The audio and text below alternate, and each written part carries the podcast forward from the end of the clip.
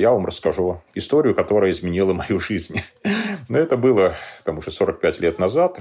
Я был круглым отличником, но, как многие круглые отличники, не очень спортивным мальчиком. Физкультура была там по четвергам в школе. И для меня это был стресс. И я не мог, помнится, прыгнуть высоко на какую-то там высоту.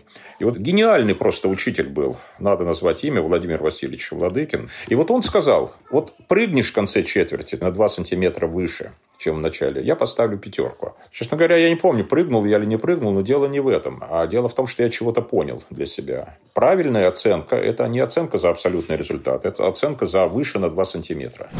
Всем привет! Это подкаст «Короче». И сейчас вы услышали Рустама Курбатова, директора школы «Ковчег 21 века». И я рада вам сообщить, что мы выходим из отпуска. Маша с Пашей даже забыли, как правильно начинать подкаст. Каждую... Чё? А чё там каждую неделю? Беда. Ну да ладно. Первый выпуск нового сезона подкаста «Короче», посвященный первому сентября, начинается с большого разговора про школьную систему и то, почему ее пора менять. Пожалуйста, поставьте нам 5 звезд. Мы всегда стараемся прыгнуть на 2 сантиметра выше.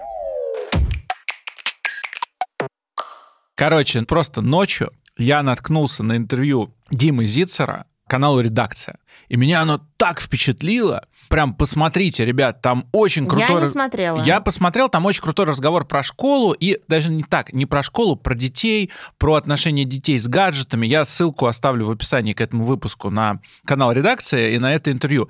Но меня заинтересовала тема именно школы, школьного образования и того, что школа совершенно не соответствует каким-то вызовом жизни современной. Она осталась такой же, как вот мы с Машей, э, вот когда учились, 15 лет назад закончили школу, а она все такая же. Я дико удивился этому. Слушай, но тут удивительнее другое, то, что мы учились в школе, которая была создана по образу и подобию советской школы. И мне кажется, что мы с тобой еще какое-то нормальное образование получили, просто потому что советская школьная система, ну, положа руку на сердце, она была довольно мощная. Да, именно, именно после этого люди, после лучшего образования в мире, они смотрели Кашпировского у экранах и ему верили. Вот этот миф о советском образовании, он миф, ну, я в него не нет, верю. Нет, я с тобой не согласна, потому что мне кажется, что тут все зависит от э, того, что нужно ученику. Условно, если ты хотел в советской школе получить какие-то глубокие знания по сложным предметам, вроде химии, физики, алгебры, геометрии, ты мог это сделать, потому что с этой точки зрения, ну, как бы к образованию можно было не придраться. Но другое дело, что детей, кажется,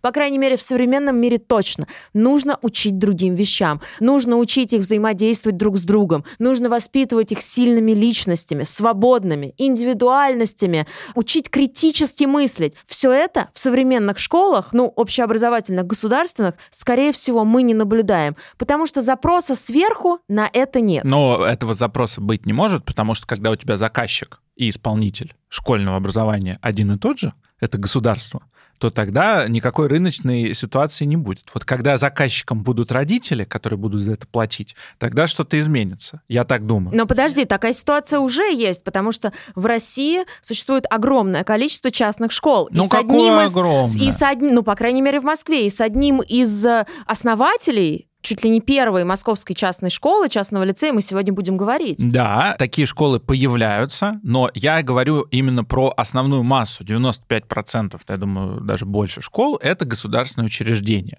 Мне есть с чем сравнить. Я учился в одной государственной школе, спецшколе, физико-математической школе лаборатории номер 444. Ты когда это говоришь, я хочу спросить, ты физико-математической? Да, я там доучился до 9 класса, а потом перешел в частную платную школу, лицей при Международном университете. Мажор. Да, мне есть чем сравнивать. Я учился в государственной и негосударственной школе. И мне кажется, что это принципиальный момент. То есть, когда ты приходишь в школу как родитель и начинаешь предъявлять претензии, что тебе не нравится что-то, это разумный вопрос со стороны администрации школы. А почему вы предъявляете нам какие-то претензии? Мы на государственные деньги учим ну, вашего подожди, ребенка. Давай разбираться. Государственные деньги это что за деньги? Это, это деньги, которые налоги. налоги. Да, да. Это более сложный Но понятно, механизм. что в нашем сознании, ну, чаще всего в сознании русского человека государственные деньги к деньгам людей граждан отношения вообще никакого не имеют. Вы должны быть благодарны. Благодарны. Благодарны, Благодарны. Что, что мы учим вас.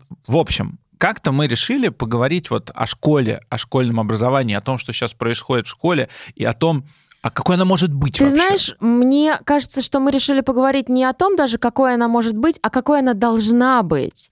Ну, потому что мы с тобой, когда обсуждаем школу, вот ты мне говоришь, там, нас учили тому-то, тому-то, а я говорю, да нет, все, чему учат в школе, это soft skills. Слушай, это очень было прикольно, когда я тебе написал по поводу выпуска про школу, я говорю, что в школе учат только hard skills. А ты мне говоришь, что нет, школа же это только soft skills. И потом я понял в ходе разговора, что ты говоришь о том, чему человек учится, находясь в школе. То есть- Совершенно верно. а я говорил о том, чему его учат на уроках, потому что меня учили формулы, А даты. ты помнишь хоть что-то, чему тебя учили на уроках? Павел, в каком году в России была Куликовская битва? Конечно же, я не помню. Это, кстати, надо знать, но я не помню. Не надо это знать, потому что у тебя есть гаджет в руках, который тебе за секунду может предоставить эту информацию. То, чему тебя учат в школе, остается где-то там. И если ты это в жизни не используешь, то этот навык теряется, он забывается.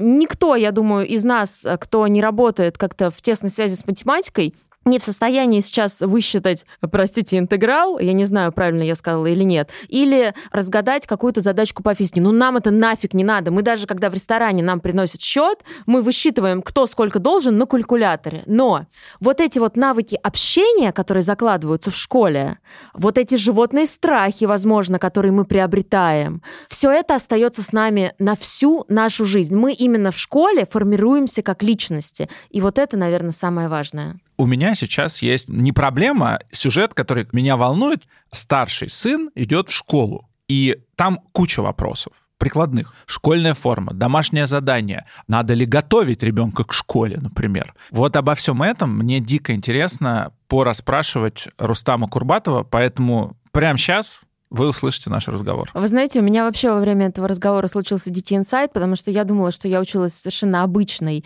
красногорской школе, а у нас, э, наверное, самая известная школа — это школа номер 9, потому что ее окончил Дмитрий Харатьян, на минуточку. И я жила прямо напротив школы номер 9, но она считалась не очень, поэтому меня родители отдали в седьмую школу.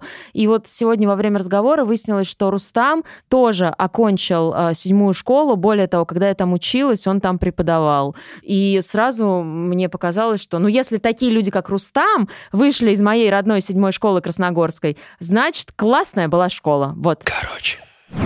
У меня есть некоторые прикладные вопросы, как у отца будущего первоклассника. Я регулярно слышу о том, что нужно к школе, к первому классу каким-то образом готовиться. Нужно быть готовым к школе. Я, например, для себя не понимаю, как можно быть готовым не то что к школе, а к чему угодно новому невозможно, на мой взгляд, быть готовым, потому что с тобой этого никогда не было. Но очевидно, что здесь есть какой-то э, скрытый смысл. В чем он заключается, по-вашему? Скрытый смысл, да. Честно говоря, меня вот немножко коробит и настораживает, мягко говоря, сказать, эта фраза, что надо ребенка готовить к школе, готовить к экзамену, готовить к армии, готовить к работе, потом, в конце концов, готовить к пенсии человека. Жизнь воспринимается как некий такой подготовительный этап всегда, подготовка к чему-то. То есть что-то будет такое страшное, полет в космос, и мы должны вот сейчас вот ребенка в течение года готовить. Я понимаю, что это стереотип, что так все говорят, но мне так не нравится говорить. Мы не готовим к школе.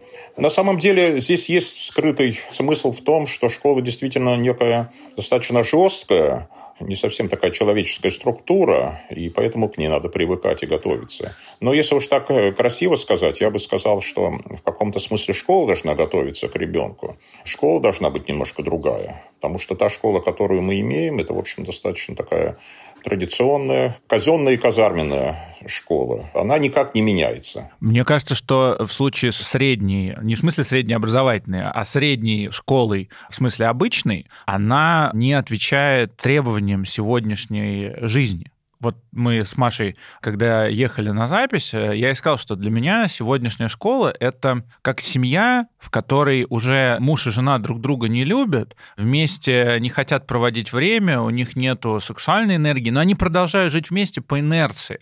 Вот школа сегодня — это в чем-то то же самое, в том смысле, что люди продолжают туда ходить, но уже непонятно, в чем ее смысл, зачем она нужна. Она не является уникальным носителем информации. То есть там нужно смыслы перепридумывать Но как это сделать, я не знаю. Я абсолютно согласен. Да, это действительно очень такой старый, архаичный институт, который когда-то сформировался давно, по крайней мере, до интернета, в каком-то смысле до изобретения книгопечатания.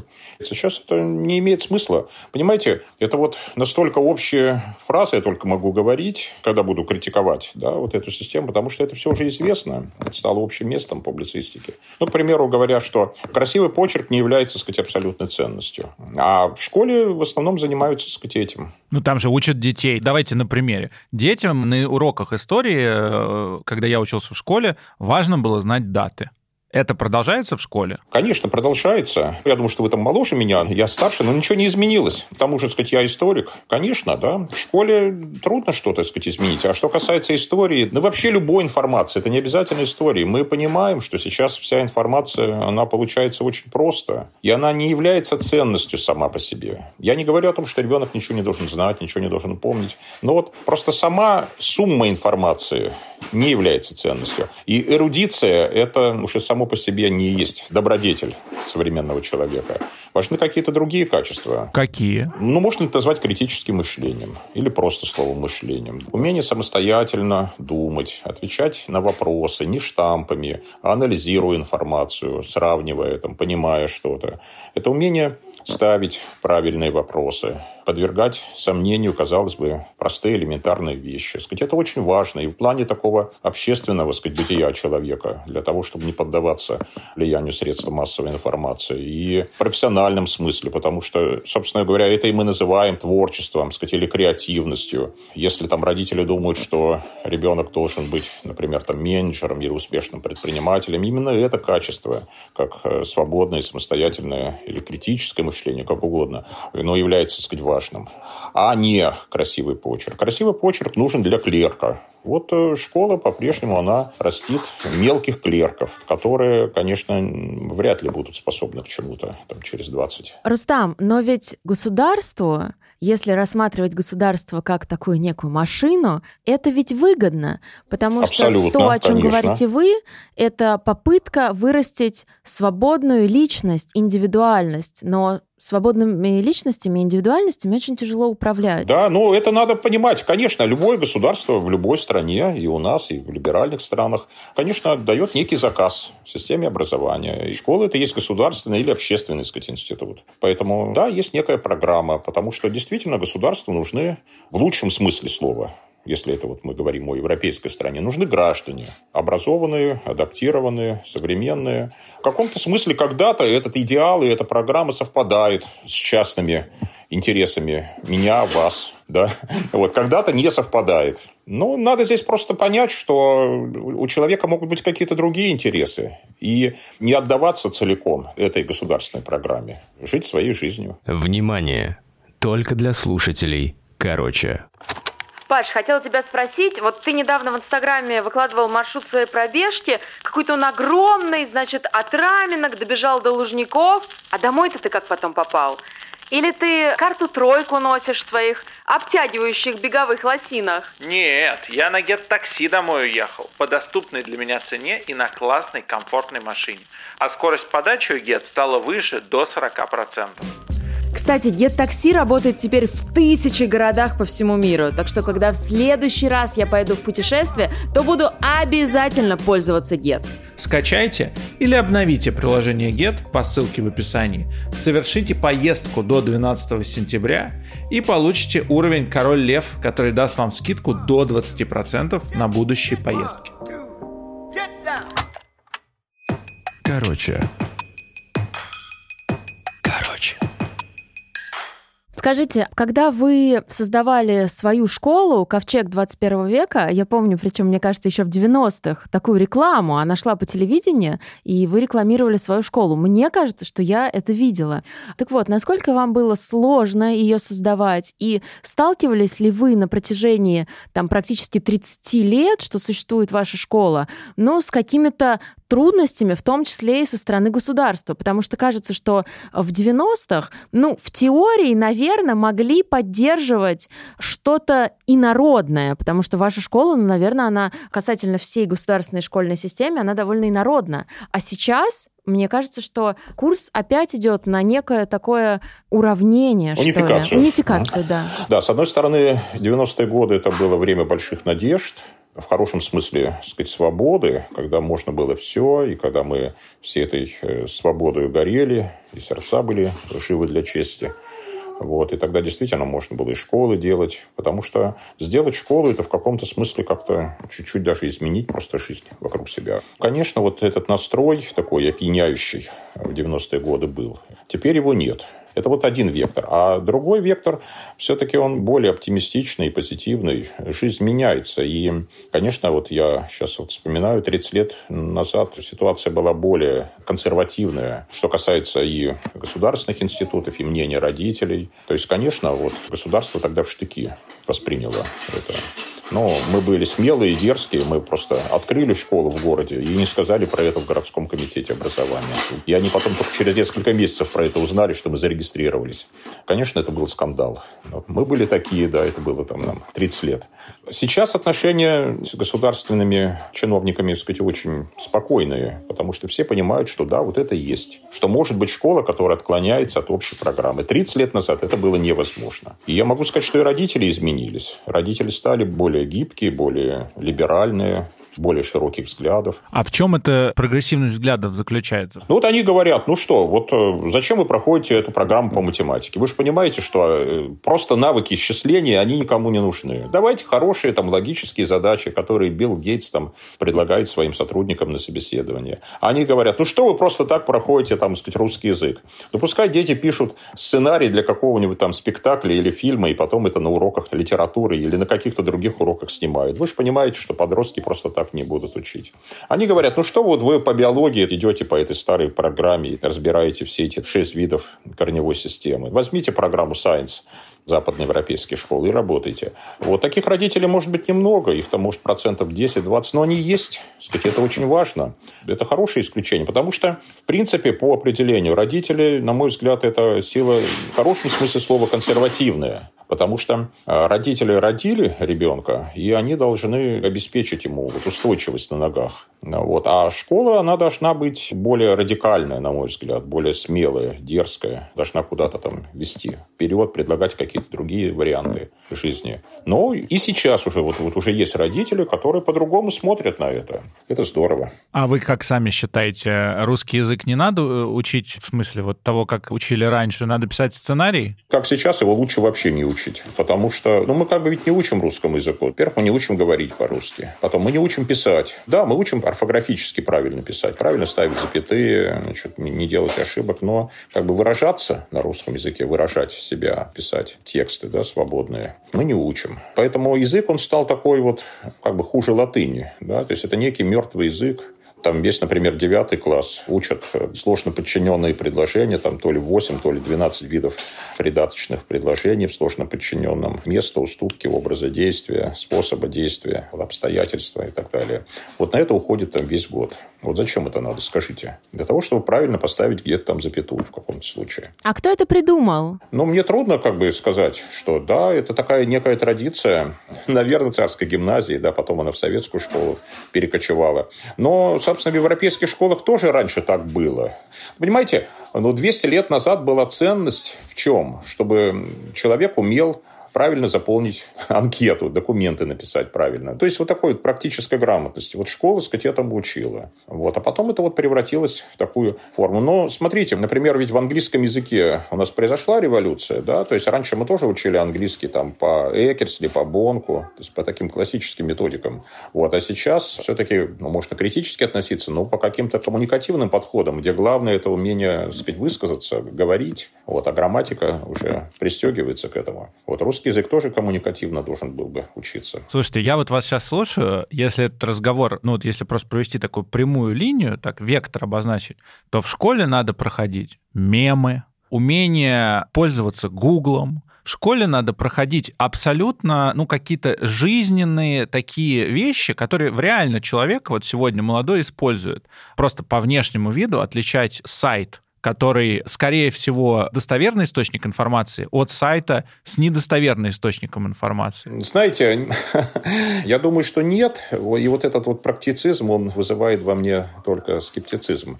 Не потому, что это не нужно, а потому что дети учатся этому сами. Вот у меня четырехлетний внук, который еще не говорит толком, да, но он подходит там, так сказать, и объясняет, как надо улучшить качество соединения в интернете, да, пальцем показывая. Вот эти вещи все, они схватывают на лету или с лета. Вот. И мне кажется, этому учить не надо. А чему тогда? Надо как раз-то учить общим вещам. Учить надо философии, мировоззрению. Вот. А практические вещи, они прилагаются. Да? И когда дети будут писать там, литературные или там философские свои там тексты, эссе, сочинения, как угодно. Попутно можно, конечно, научиться пользоваться клавиатурой, если вдруг они не умеют. Но они умеют это все делать. Вы знаете, есть ощущение, что вот то, о чем вы рассказываете, это все просто замечательно, но в России все-таки принято детям получать высшее образование. Мне кажется, что в зарубежных странах, эм, ну, если мы говорим про западные страны, то если ну, человек решает э, там закончить свой уровень образования high school, то, в принципе, его никто не осуждает. А у нас любой человек, в принципе, должен хоть какую-то корочку получить, даже если он в высшем учебном заведении за 4 года обучения не появился ни разу. Ну, это довольно распространенный, к сожалению, случай. Но, тем не менее, у нас принято там в 10 особенно 11 классе, очень активно готовиться к поступлению в университет. Ну, то есть я вот э, помню, как в 11 классе готовилась э, к поступлению на журфак МГУ, и я прям не вылезала из репетиторов, все время нужно было что-то читать, что-то писать, куда-то ездить далеко к ним, с ними заниматься. Вот если м- ребенок будет учиться в таких школах, про которые рассказываете вы, где а, там не будет особо домашнего задания или оно будет каким-то другим, нетрадиционным, способен ли будет такой ребенок в принципе поступить в университет? Или ему также понадобится а, заниматься с какими-то дополнительными репетиторами? репетиторами Знаете, да. да, ну ответ на ваш вопрос прост. 30 лет мы работаем, и естественно, все эти годы там дети поступают. Поступают хорошо, и многие поступают, больше половины, на бесплатное отделение бюджетное, и причем из хороших московских вузов. Да, это вот меня совершенно не пугает, потому что, ну, просто надо как бы отделить одно от другое. Две задачи есть. Есть задача получения образования, вот задача настоящей полной жизни – на протяжении 10 лет. А 11 год, да, можно, конечно, заколоть и положить на алтарь поступления. И, собственно говоря, сказать, этого хватает. То есть, что такое поступление? Это ведь математика, русский и еще два экзамена по выбору. Поэтому надо просто понять, что какое-то время мы забываем об этих общих задачах, и мы занимаемся подготовкой. Вот это важно отделить, потому что если мы не отделяем, то получается, что, извините, вот ерунду например, по русскому языку, про там, эти придаточные, всякие прочие обстоятельства и определения. Вот мы начинаем с пятого класса учить. И когда спрашиваешь учителя, зачем ты это делаешь? Ну, как говорит, потом это экзамен будет. Но экзамен-то будет еще через 7 лет.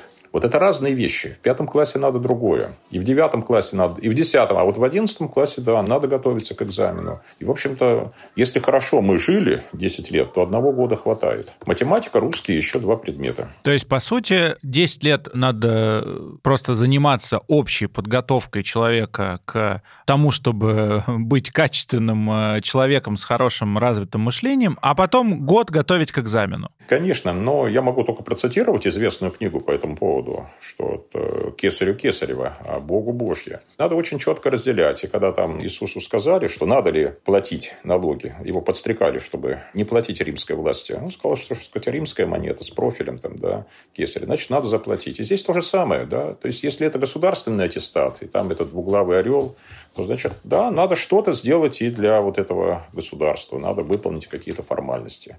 Но надо при этом жить другой жизнью. Не смешивать это все. Потому что если мы смешиваем, то получается мы 11 лет отдаем этому. И это нехорошо. Что вы думаете по поводу ЕГЭ? Я счастливый человек. Это единственный вопрос, по которому я ничего не думаю.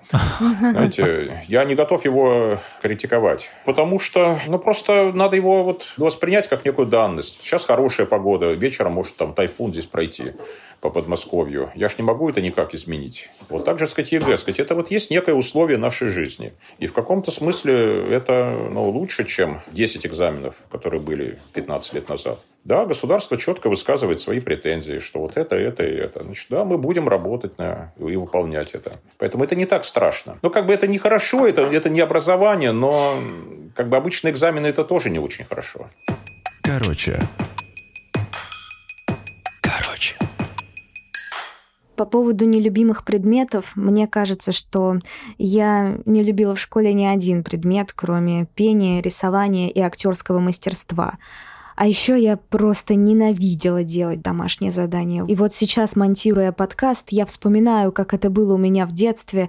Это было моральным насилием и для меня, и для моей бабушки, потому что мне не хотелось идти домой, как она меня искала, я отключала телефон. И все потому, что я знала, что если я сейчас приду домой, у нас начнутся крики, ругань, гавканье, галдение. Нина, иди делай уроки, Нина, иди делай уроки.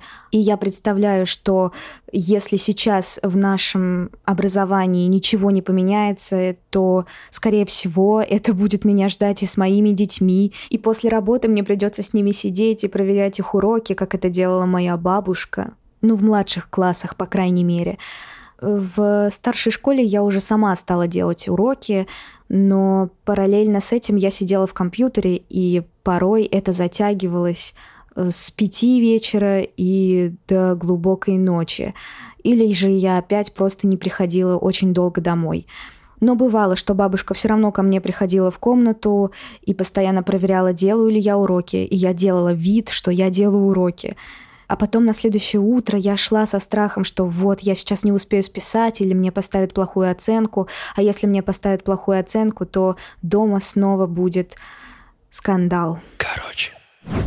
Что было самое нелюбимое у тебя в школе? Надо подумать. Ты знаешь, я помню, как мой брат, который учился, он на 4 года меня старше, и он, когда я училась уже в классе в восьмом или там в девятом, он поступил на эконом-фак МГУ. И он мне сказал как-то, что в цене это время в школе круче, чем в универе, в школе какая-то вот эта вот тусовка бесконечная, кто-то кому-то нравится, вы как-то друг с другом все время дружите, взаимодействуете, ссоритесь, ну прям движуха. Он сказал, что в универе этого нет. И я как-то начала очень сильно это ценить, и когда я поступила в универ, универ, я поняла, что он действительно был прав. Но для меня, конечно, ужас кромешный, это были уроки по биологии у меня, потому что у меня была такая учительница, которая держала всех в таком животном страхе, что в какой-то момент, там, в классе в пятом, шестом, седьмом, я начала параграфы просто учить наизусть, потому что она настолько унижала тех учеников, которые что-то не знали. Ну, это было действительно неприятно, при том, что я знаю, что она заслуженный, перезаслуженный учитель. Я не знаю, почему она себя так вела, но мне было очень страшно страшно. И мне кажется, что вообще вот этот вот страх перед системой, перед людьми, у которых есть власть, которой у меня нет, вот он, наверное, заложился еще в те годы, когда я была совсем маленькой девочкой, и я просто не понимала, что я могу противопоставить этому страху. Но я нашла какой-то выход, я начала просто тупо зубрить, хотя зубрежка мне вообще не свойственна. Я из тех людей, которые никогда не делал домашнее задание, а, но всегда учился хорошо, потому что тупо выезжал на собственной харизме и на каких-то ну, базовых знаниях, умении крутиться и вот это вот все. То есть у меня там ни одной тройки тройки, у меня почти все пятерки. Круто. У меня в университете прекрасные были оценки, хотя я пошла работать, типа, там, на втором, что ли, курсе, и вообще на лекциях не появлялась. У меня а. самое нелюбимое, это вот, э, я просто вторю тебе, у меня самое нелюбимое — это учить стихи. Я да, не... это было ужасно. Да, это было абсолютно ужасно. Я ничего, естественно, не помню, хотя помню кучу всего другого, что для меня важно, да, там, например, по тем же урокам истории, обществознания, географии, английского. Но вот эта история с учить стихи, я не хотел их учить. Ну, я понимал, что вся система вокруг выстроена так, что и мама просит меня учить, и... А нет, я вру. One is a number, two is a number, three is a number four. Number five is before six, and number seven is more. Eight is a number, nine is a number. Now we come to ten, and we will start to count again. На, блин, я запомнил это стихотворение. Я учил, я так ревел. Я учил это стихотворение, и, ну, там была такая ситуация, что я был у папы, мне сказали, что пока ты не выучишь, ты не пойдешь к гостям со всеми тусоваться. Ну, причем спокойно сказали, без эмоций. И вот я запомнил, и рыдал, ревел. Сейчас я уже понимаю, что никогда не сделаю со своим ребенком такого. Но при этом я вот сейчас сижу и думаю, что, наверное, учить стихи не так уж и плохо, потому что это развивает и развивало твои когнитивные функции твоего мозга. Я думаю, что что-либо учить наизусть просто чтобы учить, это неправильно. Надо учить то, что тебе нравится. Короче. У вас в школе, я знаю, что нету такого традиционного домашнего задания. У вас это называется домашнее взятие, поскольку ребенок сам определяет, э, хочет он взять работу или нет. Почему э, вы считаете, что традиционное домашнее задание это неправильно? Нет, это, конечно, вот некий рекламный слоган, наверное, домашнее взятие, или, ну, некая мечта. На самом деле, немножко посложнее. Я могу сказать одно, что до седьмого класса включительно мы все домашнее задание делаем в школе. Но мы для этого выделяем 3-4 часа в неделю. В библиотеке дети делают эту работу. Притом тоже с возможностью выбора. Сразу после уроков? Да, сразу после уроков или в промежутке. Значит, почему вот э, домашнее задание не вызывает у меня никаких позитивных чувств? Но я могу сказать, что дети в целом к школе относятся, к любой школе, нормально. Они готовы ее там перешить, перетерпеть. А вот домашнее задание они не любят. Вот домашнее задание для них это западло. То есть, это перенос школы еще и домой. Ладно, в школе отсидели, но вот дома. Это не по понятиям. Это вот первое соображение. Второе, то, что в школе делается за 20 минут, дома делается за полтора часа. По себе знаю. Да, да, да. Но тут много аргументов еще есть, что это делается не детьми, а родителями. А родители должны помогать детям делать домашнее задание? Не должны помогать. Ну, смотрите, ну, в начальной школе можно что-то там вместе читать, писать. Но нет, конечно. В целом родители должны остаться родителями. То есть родители могут интересоваться, могут спрашивать, могут там беспокоиться. Естественно, так сказать, там, вместе делать. Но они не должны быть учителями. Особенно в средней школе, но тем более в старшей. Но это действительно ни к чему хорошему не приводит. Вот. А что касается взятия, смысл какой? Что не давая обязательной работы, мы всегда стараемся что-то эксклюзивное подбросить детям. Это может быть мы смотрим там фильм до середины. Ну, вот а остаток досмотрите там и ответьте на этот вопрос. Вот такую загадку родителям загадайте. Вот возьмите интервью у родителей. Ну, найдите в интернете, в конце концов, чего-нибудь. Но я должен признаться, что немного детей это делают в средней школе. Потому что, конечно, усталые. Школа вообще это трудно. И вот даже я, взрослый человек, ну, в общем, прихожу после школы где-то там уже в октябре. Я уж не могу уже ничего делать. Тяжело. Но мне кажется, очень важно вот э, сохранение вот этой какой-то природной силы, энергии, желания если ее нет, если она вся исчерпана в школе, потом уже это тупик. Рустам, а расскажите, пожалуйста, как вы выбираете учителей для своей школы? Я хочу просто немножко рассказать свою историю тоже. Дело в том, что сейчас я понимаю, что условно назовем его идеальный учитель, он должен быть человеком, который оказывает э, ученикам поддержку, который учит их э, коммуницировать друг с другом, который ни в коем случае да, не унижает их человеческое достоинство. А, я сегодня Паше рассказывала еще до записи подкаста, что у меня есть а, совершенно жуткие воспоминания, связанные с моей школой. У нас была такая учительница по биологии, ее звали... Мы решили не называть имя учительницы в подкасте, поэтому заменили его на такой звук. Боже мой, какое совпадение. У меня в школе была учительница по биологии, которую звали вы учились в одной школе, а, ребята? Рустам, а вы учились в какой школе? Я учился и работал в седьмой школе города Красногорска. Господи боже, вы серьезно? Она классный руководитель у меня была, да. О боже, как это возможно? Это потрясающе. Я просто раньше вас закончил школу. Я закончил в 82-м, а вы, наверное, в 90 каком-нибудь. А, да? Нет, я закончила школу в 2005-м. В 2005-м. Но это уже совсем последние годы были.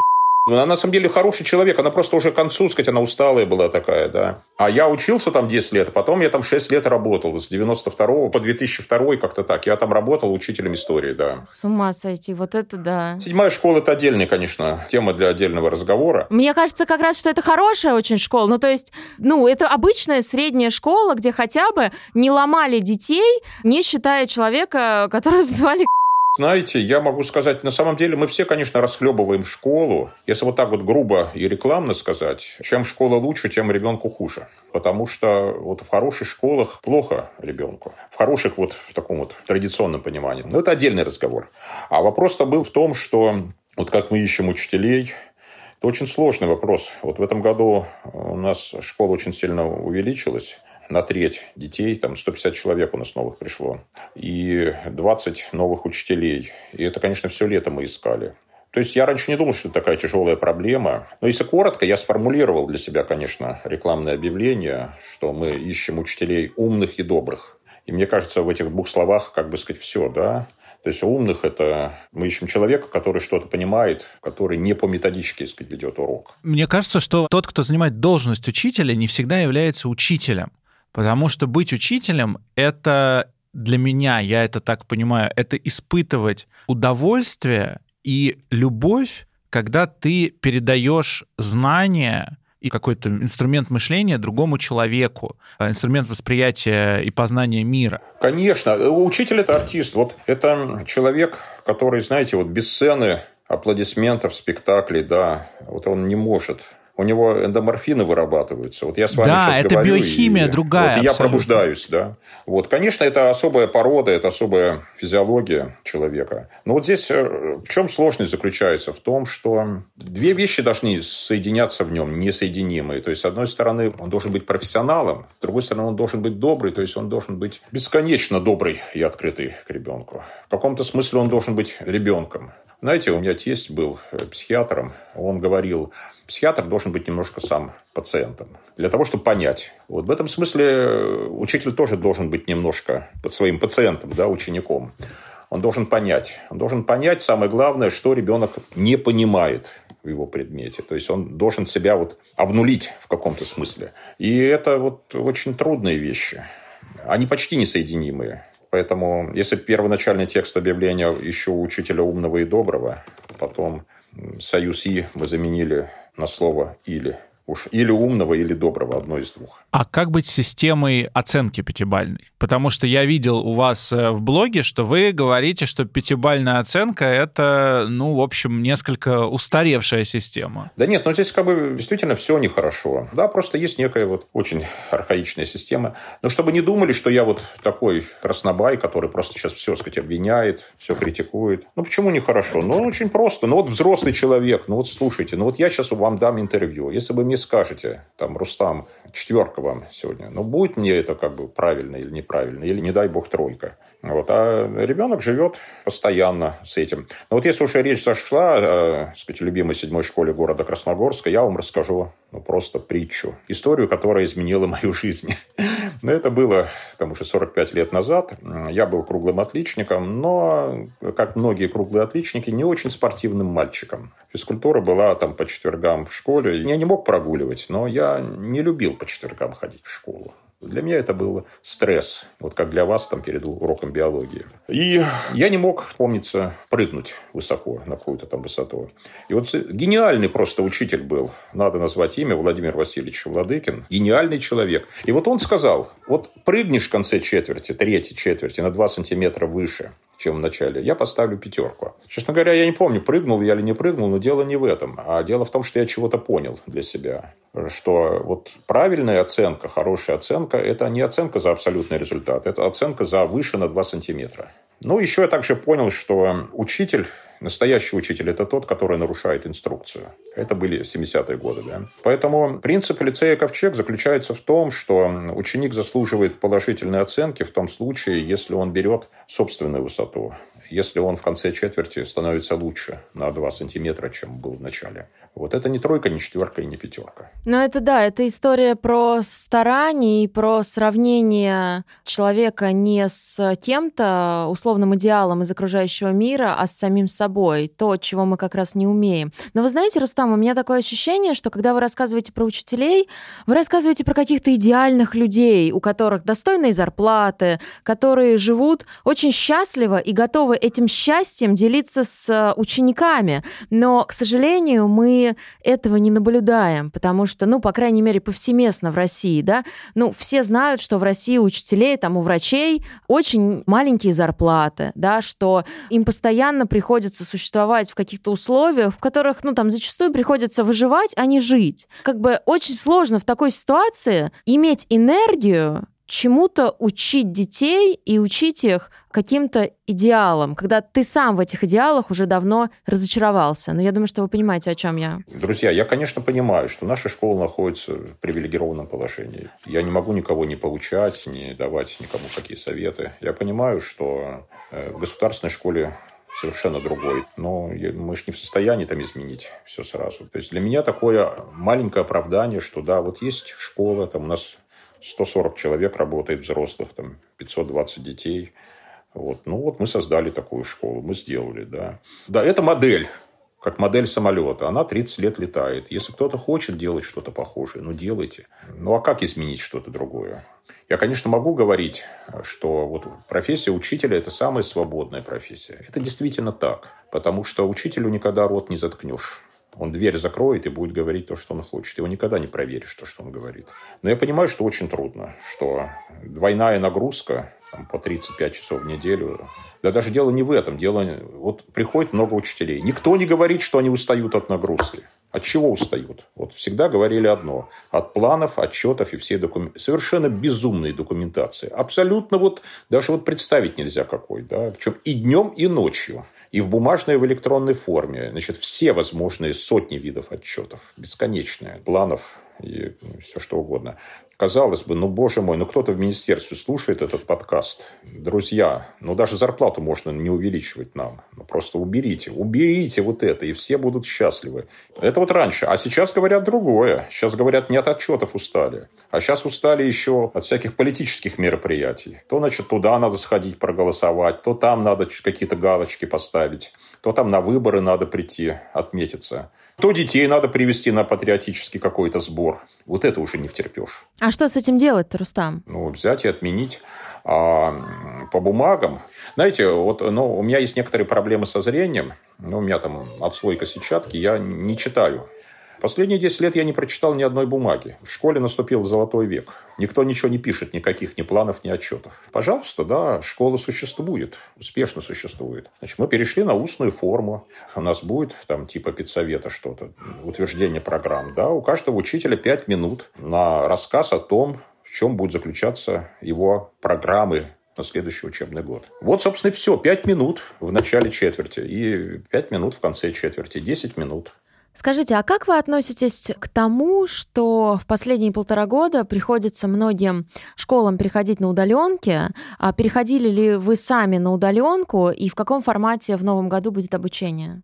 Ну, я думаю, что надеюсь, что будет в обычном формате. Вот, но я почти уверен, что все будет хорошо. Так, что касается удаленки, ну, знаете, два года назад, ну, первый раз, когда вот это все случилось, и мне сказали, что там за неделю надо перейти, сказать, что это невозможно, что он просто закрыться что у нас все разойдутся, по крайней мере, на одну треть. Но как бы жизнь поставила меня на место.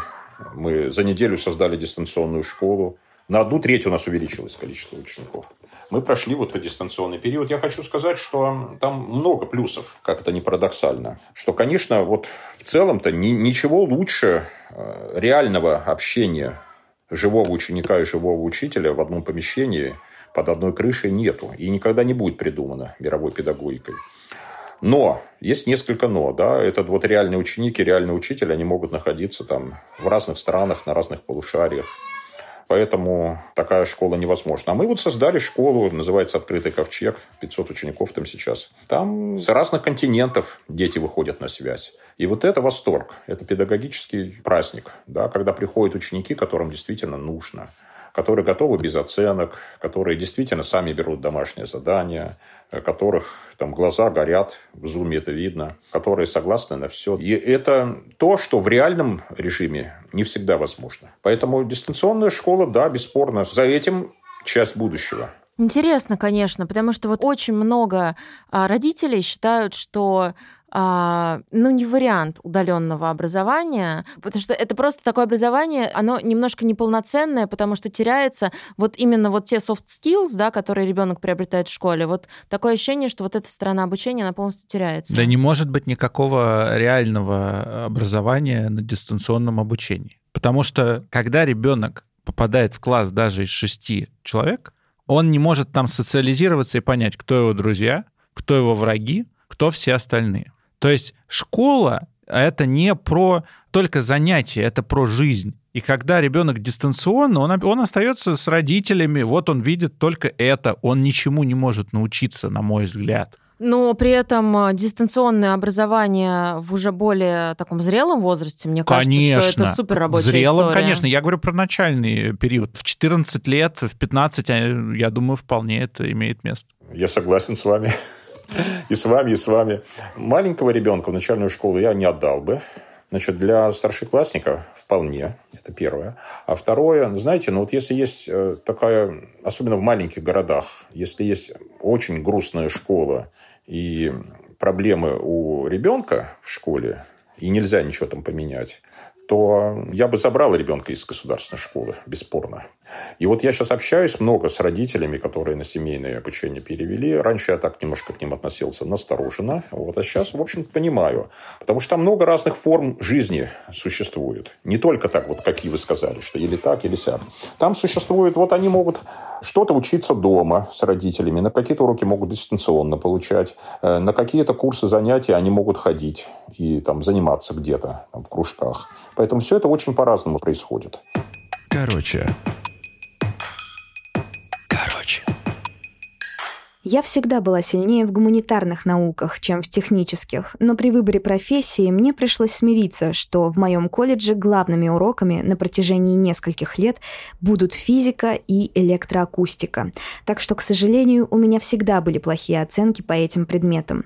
Но это не помешало мне стать звукорежиссером. И что самое смешное, мне еще ни разу не пригождались эти знания в моей профессии. Но я думаю, что это пока. А еще я навсегда запомнила, что если работаешь с электричеством, то стой на резиновом коврике. Надеюсь, я правильно запомнила. Кстати, подписывайтесь на наш подкаст в Яндекс Музыке, в Castbox, в Apple Podcast или в Google Podcast. Ставьте нам оценку и оставляйте комментарии. Еще у нас есть телеграм-канал, подкаст «Короче». Там Паша и Маша проводят опросы, предлагают темы для выпусков и просто общаются с вами. Короче.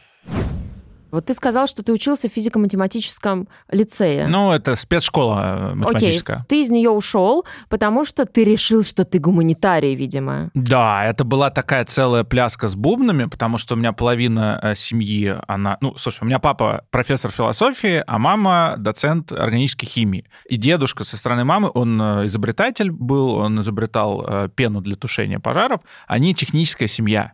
И мой дед говорил с детства, что Паша — это только в технический университет. В Бауманку вот туда. И я чувствовал, что это как-то не мое. А где ты в итоге учился? В каком универе? В РГГУ, на Мгм. юридическом факультете. И я чувствовал, что это не мое, и когда я услышал, что есть такое разделение на гуманитариев и технарей, я за это ухватился. Я всем говорил, что я не э, математик, что это все не для меня, что мне надо вот гуманитарные науки. Сейчас я понимаю, что я вообще не верю в это разделение. Математика — это дико интересно, физика дико интересно. Мне так жаль, что я не смог себя тогда заставить этим всем заниматься. Вот, кстати, мне кажется, что это разделение на гуманитариев и технарей — это настолько навязанная нам норма, потому что мы начинаем в это верить и сами Себя подгоняем под эти рамки, да, самоопределяем. А это самоопределение нафиг никому не надо.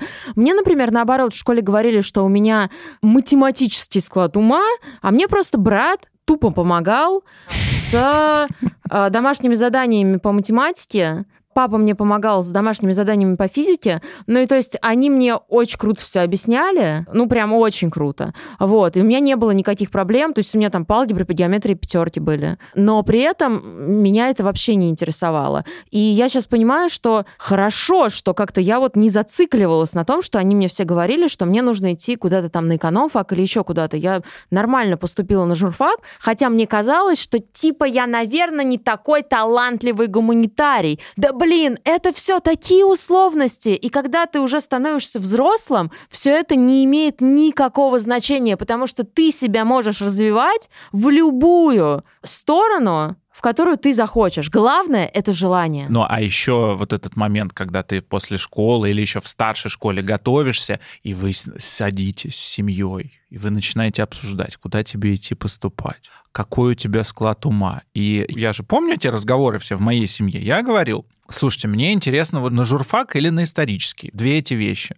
На что мне э, родители говорили, ну смотри, ты сейчас пойдешь на истфак, и что ты там будешь изучать? Своего любимого Наполеона? Нет. Ты будешь изучать древний мир, он тебе не нравится. А если ты пойдешь на журфак, ты что думаешь, ты будешь постоянно писать? Ты будешь изучать поэзию германских племен пятого века. Я прям запомнил эти германские племена. Ну, может быть, одна лекция была То бы есть, у тебя посвященная этому. Это все воспринималось как такой выбор на всю жизнь. Господи, я Абсолютно. уже три профессии сменил за 10 лет. О чем вообще был весь этот разговор? Но при этом какое-то базовое образование гуманитарное ты получил, Да, и хорошо. И ничего не помню. Вот абсолютно. Не помню ни одно... Нет, кое-что помню. Законы Хамурапи, историю государства и права зарубежных стран, кодекс Наполеона, это я помню. Короче.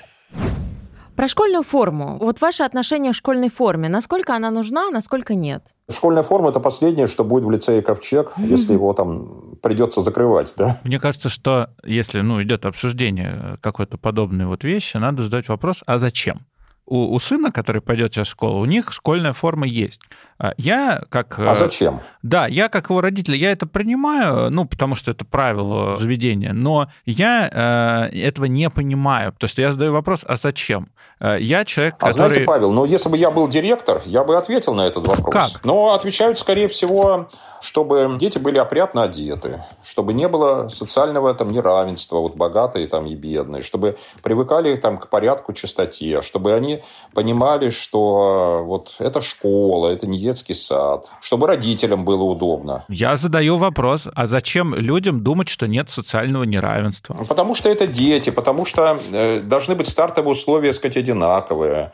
Вот потому что так принято. Здесь очень много может быть вот таких... Мне кажется, что опрятный вид — это нормальное требование к тому, как ребенок ходит в школу. А школьная форма — это попытка стандартизации. В жопу Конечно, стандартизацию. Стандартизация — это плохо. Это никогда никого не ведет ни к какому порядку. Это иллюзия. Поэтому я очень благодарен своей школе, своим двум школам, в которых не было никакой школьной формы. Я мог ходить так, как я хотел, и выражать себя так, как я хотел. Конечно. Но знаете, когда вот перестройка началась, там, в конце 80-х, 90-х, вот когда отменили школьную форму, я понял, что произошла революция в школе. Я понял, что это навсегда. И, по-моему, даже где-то в законе было написано, что там школа сама определяет. А потом как-то потихоньку это стало назад возвращаться. И я понял, что сказать, революция закончилась. Ну, вот это удивительно, что сейчас многие родители хотят. Но родители в целом, они хотят некой унификации. Мне кажется, что это еще у родителей может идти, знаете, с какой стороны, что в элитных английских, Английских школах, школах, да? Да, там есть форма. Ну, просто они не понимают, что не все в элитных э, школах хорошо. Да, Павел, ответов может быть очень много на этот вопрос. Но ни один из этих ответов не до конца корректен. Я абсолютно согласен с вами. Надо просто вот подумать, где у нас еще есть форма. Есть форма в армии. Вот и все, собственно говоря. Да, есть форма в монастыре, сказать, если угодно. Форма — это всегда ограничение свободы. Вот что я сейчас понял. Ну, с другой стороны, Паш, Конечно. у тебя было, видимо, много одежды в детстве. Нет, я рос в однокомнатной квартире в Измайлово, и у меня было немного одежды, потом в средней школе у меня становилось больше, но, come on, Маш, это не вопрос, вот опять, социальное неравенство. Ты что, ты думаешь, дети не в курсе, у кого сколько денег, у кого какой гаджет, кого забирают на машине дорогой школы? Они гораздо умнее, чем нам кажется. Это не решает вопроса э, социального Да неравенства. я тоже выступаю против школьной формы. Ну, не то, что против школьной формы. Мне, а, я помню, когда у нас в седьмой школе Красногорской попытались ее ввести, ну, может быть, она у нас была год или два, а, но нам просто сказали условно купить какую-то строгую одежду, то есть чтобы мы, а, учителя пытались сделать так, чтобы мы не, хотели, не ходили на уроки в джинсах, а, в каких-то кофточках, то есть мы ходили в каких-то брючках, еще в чем-то, но как-то это все не Потому- прижилось у нас. Потому что это не соответствовало представлениям учителей о том, что в джинсах нельзя ходить. Алло! Ну да, это как-то очень странно, Алло. потому что времена-то меняются. Мы же все-таки не в офис на работу ходили, мы, мы в школу ходили. Но у меня другой вопрос.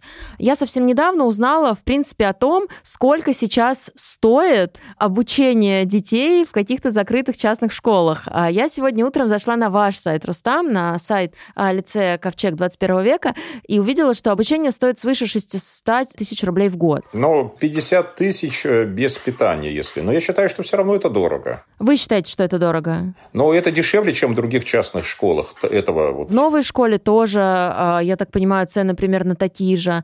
Но дело Да, не в да, этом. да. Дело в том, что черт возьми, это очень большие деньги. Получается, что год в частной школе стоит практически столько же, а то и дороже, чем год, например, обучения на платном отделении, дороже. да, хорошего, крутого университета. Но я бы сказал, что это для журфака дорого. Смотрите, значит, что такое все-таки, простите, я ничего не хочу плохого сказать, да, по поводу высшего образования, но там же не так, как в школе, да. Там есть лекции, и там есть большие группы. Значит, что такое в школе? Да, сказать, это очень много взрослых на одного ребенка.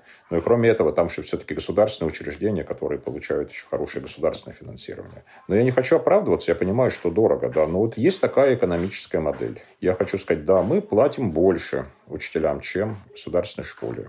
Но я хочу сказать, что мы не просто набираем учителей. Это большая проблема для нас. Поэтому да, есть такая экономическая модель. Другого мы придумать сейчас не можем. А расскажите, Рустам, что делать тем родителям, у которых нет 600 тысяч рублей лишних в год, но они хотят, чтобы их ребенок рос в свободной атмосфере и вырос самостоятельной личностью, обладающей критическим мышлением? Значит, э, знаете, для меня это, конечно, больной вопрос. И я не знаю. Я знаю, что казенную школу изменить родители не могут. Забрать ребенка из школы можно только в старшей школе, я думаю, и перевести на дистанционное обучение.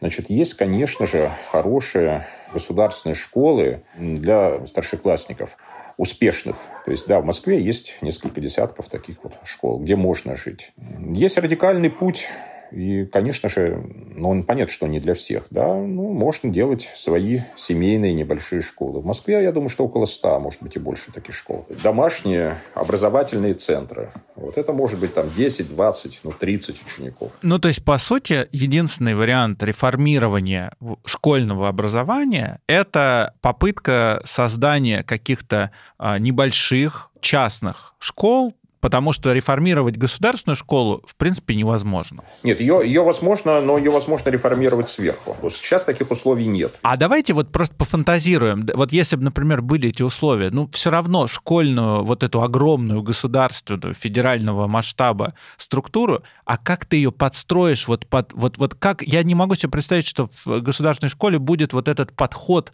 как вы описывали с учителем физкультуры, который говорит, если на 2 сантиметра получше... Ну, не, ну это же было в государственной школе, та история, которую Это частный случай, это, это не может быть правилом. Частный случай государственной школы. Знаете, но это же был Советский Союз. Это было очень грустное время, когда ничего было нельзя, оказывается, что-то можно. А сейчас э, все якобы можно, а на самом деле ничего нельзя. Ну, как директор частной школы, я хочу сказать, что будущее, конечно же, не за частным образованием, а за общественным, государственным, как угодно это назвать.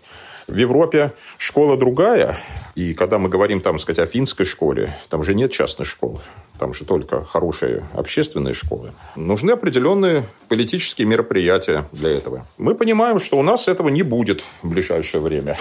Но давайте представим гипотетически, что вот вы вдруг становитесь главным в России человеком, который отвечает за реформу образования. Я уверена, что рано или поздно эта реформа действительно наступит. Но она напрашивается, потому что... Конечно, конечно, наступит, у... да. Школа устарела. Вот что бы вы первым делом сделали, чтобы поменять нашу систему образования в лучшую сторону? Ну что, значит, первое я уже сказал. Да, это в разы сокращение всей документации. Второе, значит, это принципиальное как бы освобождение учителя ну, в содержательном плане. Э, контроль результата, а не процесса. Но надо исходить из того, что учителя, какие они не есть там, хорошо, плохо образованные, молодые, старые, заводные, усталые, что они вообще-то хорошие люди. А в чем результат учителя заключается? А результат учителя, вот пускай государство и думает, как это. Я даже согласен на ЕГЭ. Вот, а можно и другие формы придумывать. Значит, должны быть некие формы э, контрольной работы, которые государство должно разработать и ввести, но не проверять процесс. Потому что две вещи сразу проверять, по крайней мере, это дорого. И процесс, и результат. Сейчас проверяется процесс. Сейчас проверяется там ежеурочное планирование. И нельзя никуда отклониться да, от него. Это неправильно. Это приводит к тому, что учитель становится роботом. Э, третье. Должны поддерживаться всяческие инициативы по демократизации школы, по альтернативным школам, по разнообразию школ, по поиску разных э, других организаций и систем. Если проще сказать, то вообще, конечно, надо за образец брать европейское образование, лучшее, что там есть, и делать, и ничего не придумывать. Европейское, не американское. Европейское или западное. Потому что так как у России нет и особого пути в демократию, надо сказать, а с какой стати в образовании будет особый путь? Короче.